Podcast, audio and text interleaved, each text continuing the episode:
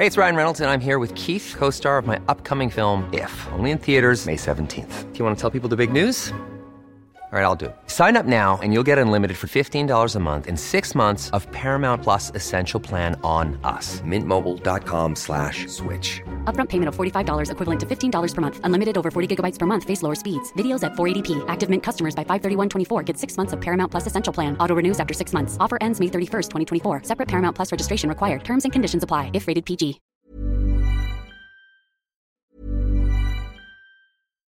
One size fits all seemed like a good idea for clothes. Nice dress. Uh, it's a it's a t-shirt. Until you tried it on.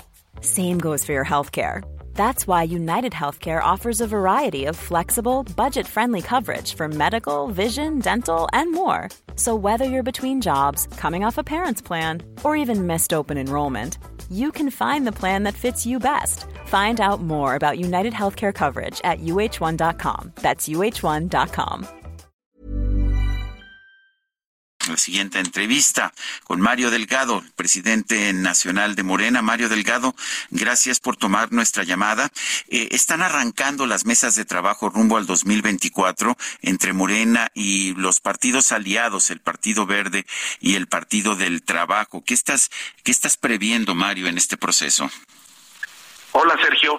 Bueno, efectivamente ayer ya el, tanto el PT como el Verde y Morena manifestamos nuestra voluntad de construir nuevamente una gran alianza rumbo a la elección del 2024. Es una elección muy grande, Sergio, no solo en la presidencia, también es el Congreso, la Cámara de Diputados, la Cámara de Senadores, son nueve entidades también que van a elección, 30 congresos locales, eh, la mayor parte de los ayuntamientos del país, en fin, va a ser una elección muy grande, muy compleja, y queremos ir juntos, nos ha ido bien en la mayor parte de las eh, elecciones que hemos ido en alianza hemos eh, ganado. Entonces ayer se refrendó esa voluntad pues ya empezamos a trabajar eh, a revisar estadísticas distrito por distrito para ir configurando esta alianza. Morena necesita realmente a estos aliados, al Partido Verde y al Partido del Trabajo, y lo pregunto porque, pues una cosa era cuando Morena apenas se acababa de crear y necesitaba aliados, pero pues ahora Morena es un partido absolutamente dominante y absolutamente popular en toda la República Mexicana. Sí, pero todo suma, Sergio, y si son partidos que quieren contribuir al proceso de transformación que está promoviendo nuestro partido, pues bienvenidos, pecaríamos de soberbia si, si lo rechazamos y sobre todo porque lo que dijimos ayer, pues vamos a buscar la mayoría, no solo la presidencia, la mayoría en el Congreso que nos permita seguir impulsando reformas eh, constitucionales, como ocurrió en la primera mitad de esta administración, que justamente esa mayoría la construimos con el PT, con lo que era el PES antes y con el Partido Verde que decidió sumarse a ese proyecto desde el 1 de septiembre del 2018. De hecho, a ti te tocó, cuando estabas allá en la Cámara de Diputados, el construir algunas de estas mayorías calificadas. ¿Y qué, qué, qué ha fallado? ¿Qué ha fallado en esta segunda parte que no ha sido posible lograr esas, esos acuerdos? Bueno, qué bueno que recuerdas eso, Sergio, porque... Lo recuerdo muy bien. Todo, todo el mundo dice, no, es que este se perdió la mayoría calificada en esta segunda mitad. No, la mayoría calificada es algo que tienes que construir, porque incluso la Constitución te pone ciertos candados al número de distritos que puedes eh, tener. Entonces, eh, yo llegué con, a mí me entregaron ya como coordinador este alrededor de 240 eh, diputados. O sea, ni siquiera era mayoría simple. Ni siquiera la simple. Se sumaron algunos diputados del PES. Ahí es donde cuatro diputados del Verde se suman con nosotros y llegamos a 251 el día de la instalación y por lo tanto tuvimos la Junta de Coordinación Política los tres años por primera vez, creo que desde 1994. Entonces, esa, y después vino la alianza con el Partido Verde y eso ya nos permitió a llegar, llegar a 344 eh, votos, que es la mayoría calificada, y a partir de ahí pues empezó a, a, aprobar una serie de reformas. Ahí también fue clave que el PRD se partió a la mitad de los 19 que tenía, 11 se vinieron con nosotros y ya pues nos dieron los números. eh, en esta legislatura fue diferente. Nosotros tuvimos alrededor de 15, 18 diputados eh, menos. Eh, ya no estaba el PES, entonces pues, no se alcanzaron los 344. El, eh, Mario, el, eh, déjame cambiar de tema e irnos al, al, proceso, al proceso de selección del coordinador de, la defensa de la cuarta transformación. Se han presentado más de 200 quejas, 260 quejas por actos anticipados de campaña. Solamente en lo que va de junio van 34. Eh, ¿Piensas que que sí pueden defenderse y decir que pues que no hay que no hay campaña ni precampaña ni nada todavía? Sí, Sergio, no, no es la primera vez que tenemos este tipo eh, de procesos. Sabemos eh, cómo defender esto desde el punto de vista jurídico. Obviamente necesitamos la ayuda de los aspirantes de que sí guarden pues ciertas líneas que ha dictado el INE para no configurar un acto pre-campaña. Básicamente es que no haya propaganda personalizada eh, promovida por ellos mismos, que no se asuman como precandidatos o, o como eh, candidatos que no piden que voten eh, por ellos para ser presidente y hasta el momento pues han cuidado mucho eso, no he visto a ninguno de los aspirantes que esté eh, violando las medidas eh, cautelares. Hay algunas propuestas que, han, que han hecho, pero nadie está planteando una plataforma de gobierno. Yo, si cuando sea presidente, voy a hacer esto. Eso no está pasando. Eh, eh, pero es suficiente el no hacer promesas de lo que harás como gobierno o el no hacer un llamado al voto es suficiente, el no llamarte precandidato sino aspirante y el no buscar una candidatura sino una coordinación, ¿eso es suficiente o nada más pues se les se está cambiando, se está ocultando la realidad con cambios de nombre?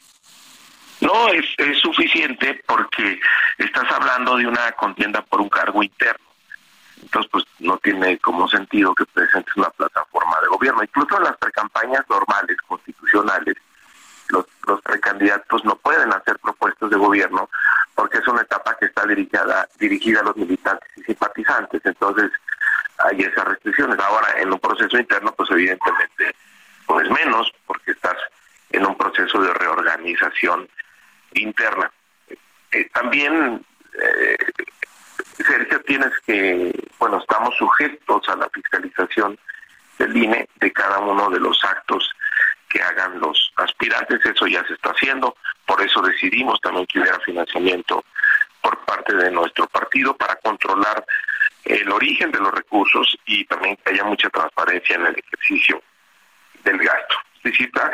tenemos una autoridad muy vigilante, muy cercana de cada uno de ellos y hasta el momento vamos muy bien. Oye, eh, Mario, eh, recuerdo yo que Marcelo Ebrard propuso crear la Secretaría de la Cuarta Transformación. ¿Eso no es una propuesta de gobierno? Sí, pero no, no, no necesariamente como él la planteó, ¿no? Yo digo, yo creo que es necesario hacer una secretaría eh, de la de la 4T. No dijo, cuando yo sea presidente voy a hacer una eh, secretaría de la 4T, así que voten por mí para que esto se haga realidad. O sea, o sea que se trata de cuidar las formas más que el fondo. Sí, cuidar mucho las eh, las formas y también pues que no llegue a configurarse pues como una plataforma, ¿no? Decir, bueno, pues prácticamente lo que estás planteando es una plataforma de gobierno, ahí sí te sales de la contienda interna y estás pues más bien buscando un cargo público, entonces se convierte o se configura un acto pre-campaña. Hay que ser muy cuidadosos, no es un tema del partido, ya es un tema de la legislación, es un tema de las medidas cautelares dictadas por el INE, que por otro lado también dicen, pues Morena está en su, en su derecho de organizarse como ellos quieran y de hacer procesos como ellos quieran para definir eh, sus liderazgos al interior y las tareas que les eh, quieran asignar. Eh, Mario, el, estamos viendo pues unos recorridos que van a concluir con una encuesta. Eh, me decías tú ah, en este espacio hace algunas semanas que la encuesta va a ser interna, pero que habrá encuestas espejo.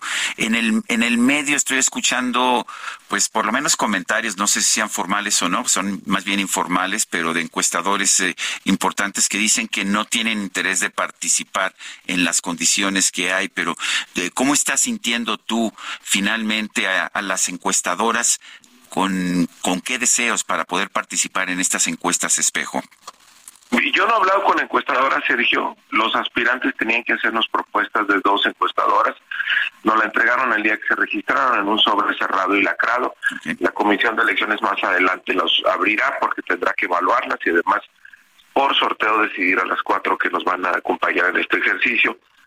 Varias de las encuestadoras con más reconocidas que tenemos en el país han trabajado con nosotros. Entonces las encuestadoras que han trabajado con nosotros saben que cómo trabajamos, saben que tenemos un equipo muy profesional, no hemos tenido problemas con, con ellos, incluso ellos mismos han salido de manera pública a presentar los resultados, porque esto de encuesta espejo no es nuevo, Sergio. Desde la definición de los candidatos a gobernador para el 2022 yo lo introduje para generar más confianza. Hubo tres encuestadoras espejo por cada, por cada uno de los estados que fue a elección eh, nosotros les dimos el marco muestral. Obviamente todo esto resulta dentro del margen de error y confirma los resultados. Entonces, no, no es nuevo, ellos nos conocen, saben que eh, tenemos un equipo muy preparado y que no, te, no hay problema. Yo, si alguien está diciendo eso es pues seguramente nunca ha trabajado con nosotros y si no quiere trabajar, pues bien, no pasa nada, habrá otros. Creo que creo que parte del problema es son las reglas porque son en, encuestas espejo, tienen que ser igualitas, ¿no? En, en términos de del diseño de la encuesta que la que haga Morena. ¿Qué significa espejo? Sergio, esto es importante. Primero, es el mismo cuestionario, se levanta en los mismos días, pero lo más importante es la metodología para la selección del marco muestral debe ser la misma. Es decir, el cálculo que se hace donde metes factores y ponderadores sobre población, grupos de edad, nivel socioeconómico, este, concentración poblacional, tiene que ser el mismo para que puedas justamente compararlos, para que puedan ser espejo. Si lo haces bajo distintas metodologías muestrales, no se vuelven comparables. Entonces lo que quieres es que tenga cierta representatividad nacional. Evidentemente debe ser un muestreo eh, probabilístico, debe ser un muestreo eh, aleatorio, pero el, ese proceso lo hace la, la, comisión de encuestas de Morena, nosotros le damos el marco muestral y las encuestadoras salen a campo a levantarlo bajo esas reglas. Entonces, eh, es, es, la única manera de que puedan funcionar como espejo, si no tendría resultados diferentes. Mario, si se levantan bien, pues todas caen dentro del margen de error. Mario, es la ley de la estadística. ¿Quieres permanecer al frente de Morena durante la campaña? Y si esto es así, ¿podría ser al mismo tiempo candidato a un cargo de elección popular? No, no se puede. Es demasiada chamba, Sergio. aquí tienes que estar tiempo completo y además vienen elecciones a nueve entidades, más el Cámara de Senadores, Cámara de Diputados, 30 congresos locales, ayuntamientos, en fin, es un mundo de trabajo para el dirigente ¿Y, ¿Y tú en lo personal quieres estar a cargo de Morena en este proceso? Pues el Congreso Nacional me dio la confianza de conducir el proceso del 2024. Eh, pues para mí es un gran honor y no es por nada, pero pues nos ha ido bien, Sergio, en el periodo que nos ha tocado participar. Hemos ganado 17 de 23 eh, gobernaturas eh, que hemos eh, refrendamos la mayoría en la Cámara y bueno, ahora estamos en este proceso. Vamos a ver cómo resulta después del 6 de septiembre. Obviamente habrá que platicar con quien resulte ganador o ganadora y para ver qué sigue hacia adelante. Bueno, este, ¿quieres ser candidato a jefatura de gobierno, a jefe de gobierno? Sé que lo has buscado con anterioridad. Pues toda mi carrera política la he hecho aquí, eh, Sergio, por eso de repente me ponen ahí en... Ya, ya, no te nos irías a Colima, me imagino. no, Colima ya, allá, saludos a mi mamá que todavía anda por allá, pero pues ya hace, te, hace, no, si, si, te digo cuántos años llevo aquí, vas a calcular mi edad. No, mejor no, ¿verdad? no, te conozco desde... Años. Te conozco desde... 30 años que, vivo aquí, ¿no? Entonces me salí a los, eh, bueno, 31, hace 19 años, a los 19 años me salí de, de mi estado, le guardo mucho cariño, pero pues toda mi carrera ha sido acá en la ciudad. Bueno, a, ver, que es casi, bueno, no, ya te, tengo que, ir a otros temas, pero te agradezco como siempre, Mario Delgado, presidente nacional de Morena, por haber conversado con nosotros. Al contrario, Sergio, gracias a ti y saludos a tu auditorio.